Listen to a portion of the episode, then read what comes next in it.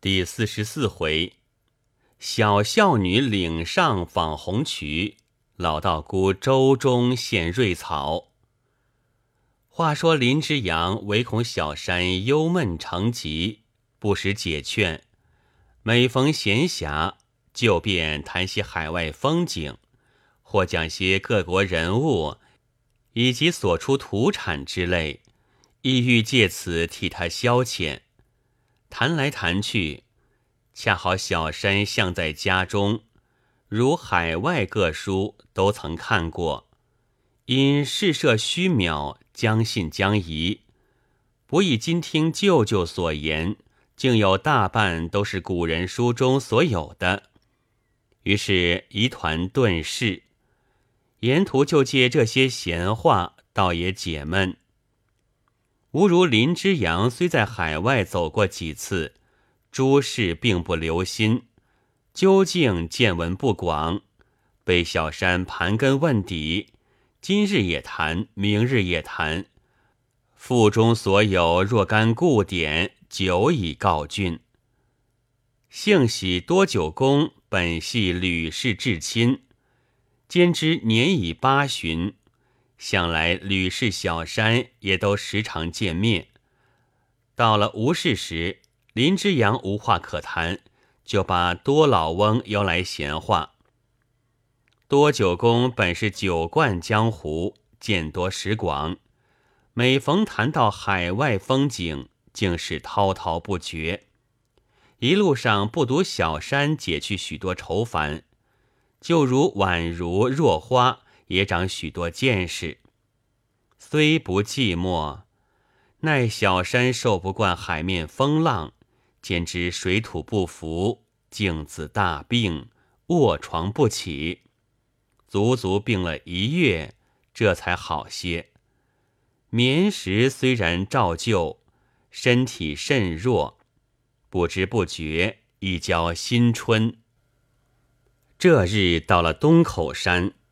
江船泊岸，林之阳说起当日落红渠打虎一事，妹夫因他至孝，甚为喜爱，曾托叶师尹大人做媒，替外甥求婚。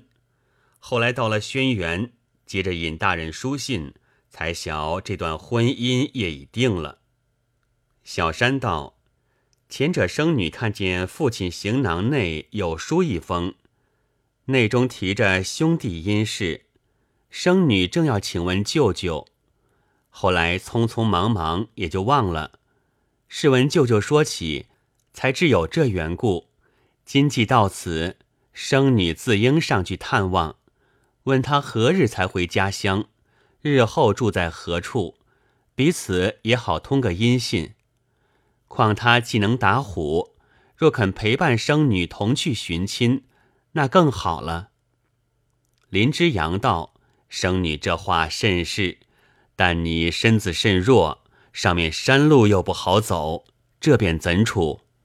小山道：“将来到了小蓬莱，生女还要寻访父亲，若怕难走，岂有不去之理？好在生女前在家中，已将腿脚练得灵便，如今正好借着山路操练操练。”省得到了小蓬莱又要费事，此时身子虽弱，借此走走，倒可消遣消遣。林之阳点头，随即带了器械，宛如若花也要同去。林之阳托多九公在船照应，带了几个水手一同登岸，走了多时，歇息数次，才到了莲花庵。走进里面，并无一人，正在诧异，只见安旁走过两个农人。林之阳上前访问骆太公下落。那两个农人道：“我们就是骆太公佃户。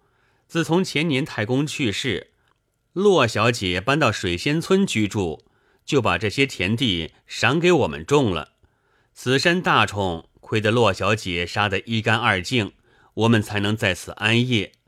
今年正月，骆小姐忽把太公灵柩搬去，闻得要回天朝，不知何时才来。这位小姐在此除了大害，至今人人感仰。但愿她配个好女婿，也不枉众人感戴一场。”小山听了，闷闷不乐，只得同众人仍归旧路，慢慢来到岸边。离船不远，只见多九公站在岸上，同一老年道姑在那里讲话。一齐近前，看那道姑身穿一件破衣，手中拿着一支枝草，满面清气，好不怕人。林之阳道：“这个花子既来化缘，九公就该叫水手随便拿些钱米与他，同他谈什么？”多九公道：“这个道姑疯疯癫癫，并非化缘，手中拿着灵芝，口里唱着歌儿，要求我们渡到前面，他将灵芝就算船钱。及至老夫问他渡到什么地方，他说要到回头岸去。老夫在海外多年，从未听见有个什么回头岸，这样颠颠倒倒，岂非是个疯子吗？”只听那道姑口中又唱起歌，她唱的是：“我是蓬莱百草仙，与卿相聚不知年。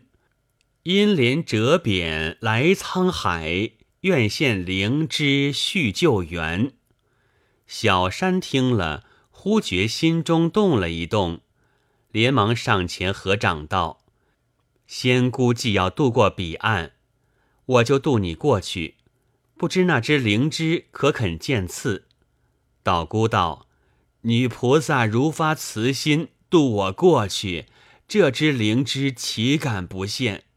况女菩萨面带病容，非此不能平复。”小山道：“既如此，就请登舟，我们也好攒路。”道姑听了，即同三人上船。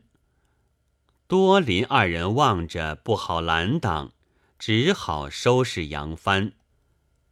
多九公道：“他这灵芝并非仙品，唐小姐需要留神，不可为妖人所骗。老夫前在小蓬莱吃了一只，破腹多日，几乎丧命。近来身体疲惫，还是这个病根儿。”道姑道。这是老翁与这灵芝无缘，其实灵芝何害于人？即如桑葚，人能久服，可以延年益寿；斑鸠食之，则昏迷不醒；又如人服薄荷，则清热；猫食之，则醉。灵芝原是仙品，如遇有缘，自能立登仙界。若误给猫狗吃了，安知他不生病？此时物类相感，各有不同，岂能一概而论？多九公听了，晓得道姑语带讥刺，只气得火星乱冒。小山把道姑让进舱内，同宛如若花一起归坐。刚要问话，那道姑把灵芝递给小山道。且请女菩萨把这仙芝用过，涤荡涤荡烦心。倘悟些前因出来，我们更好谈了。小山接过，一面道谢，一面把灵芝吃了。当时只觉神清气爽。再把道姑一看，只见满面仙风道骨，极其和蔼，脸上并无一毫清气。因向宛如耳边暗暗问道：“这位仙姑脸上本有一股清气，此时忽然不见，另变作慈祥模样，你可见吗？”宛如暗暗答道：“他脸上那股清气，妹子看着正在害怕，姐姐怎说不见？这也奇了。”二人正在附耳议论，只见道姑道。请问女菩萨，毛诗云：“谁知乌之雌雄？”此言人非其类，所以不能辨其雌雄。不知这些鸟，它们可能自辨？小山道：“它是一类，如何不变？自然一望而知。”道姑道：“既如此，何以人仙就不各有一类呢？”亦云：“仁者见之谓之仁，智者见之谓之智。女菩萨若明此意，其余就可想见了。”小山不觉忖道：“怎么我同宛如妹妹暗中之话，她竟有些知觉，好生奇怪。”因问道：“请教仙姑大号。”道姑道：“我是百花友人。”小山暗暗诧异道：“他这百花二字，我已经入耳，倒像把我当头一棒。”只觉心中生出无限牵挂，莫非“百花”二字与我有甚宿缘？他说他是百花友人，若以友人二字而论，他非百花，可想而知。俗语说的“真人不露相”，我且用话探他一探。因问道：“仙姑此时从何处至此？”道姑道：“我从不忍山烦恼洞轮回道上而来。”小山暗暗点头道：“因其不能容忍，所以要生烦恼。既生烦恼，自然要堕轮回了。此话不知说的还是百花，还是有人，含含糊糊，令人不解。”他这言谈句句含着禅机，倒也有些意味。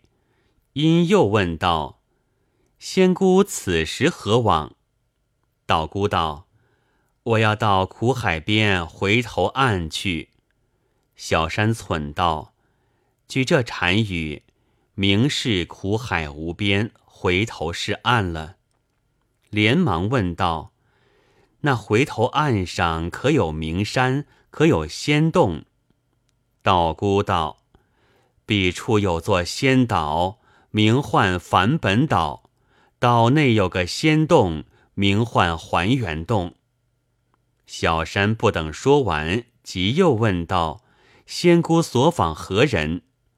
道姑道：“我所访的并非别人，是那总司群芳的化身。”小山听了。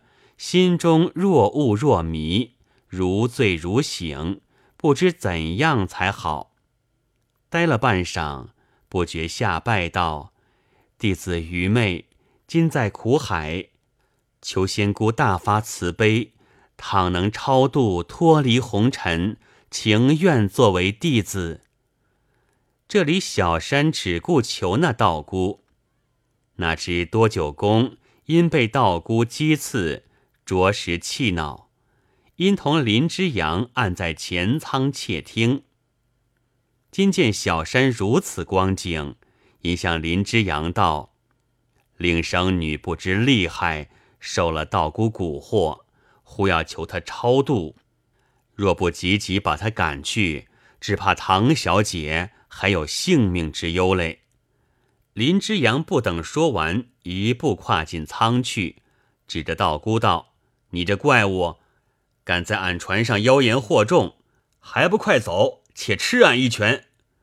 小山忙拦住道：“舅舅，他是真仙，不可动手。”道姑冷笑道：“缠足大仙何必动怒？我今到此，原因当日红孩大仙有言，意欲稍笑微劳，解脱灾难。”恕不负同山之意，谁知无缘，竟不能同往。幸而前途有人，谅无大害。因向小山道：“此时暂且失陪，我们后会有期。大约回头岸上即可相见。”说罢下船去了。小山埋怨舅舅不该把这道姑得罪。林之阳道。俺不看生女情面，早已给他一顿好打，如今还算待他好的。小山道：“刚才仙姑忽把舅舅称作缠足大仙，彼时我见舅舅听他相称，脸上忽然通红，不知何故。林之阳道：“你看他疯疯癫癫，随嘴乱说，俺哪有功夫同他斑驳？只好随他说去。”小山见林之阳支吾，不便细问。走了几时，不独百病消除，只觉精神大涨。这日船泊水仙村，小山因东口山农人所言落红渠之事不甚明白，即托舅舅上去访问。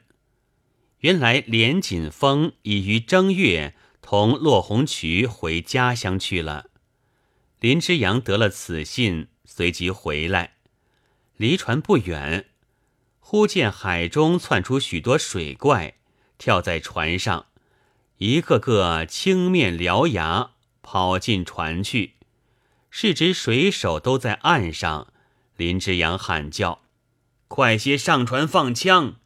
众人手忙脚乱，才上三板，还未渡到大船，那些水怪忽从舱内把小山拖出。一齐窜入海内，未知如何，下回分解。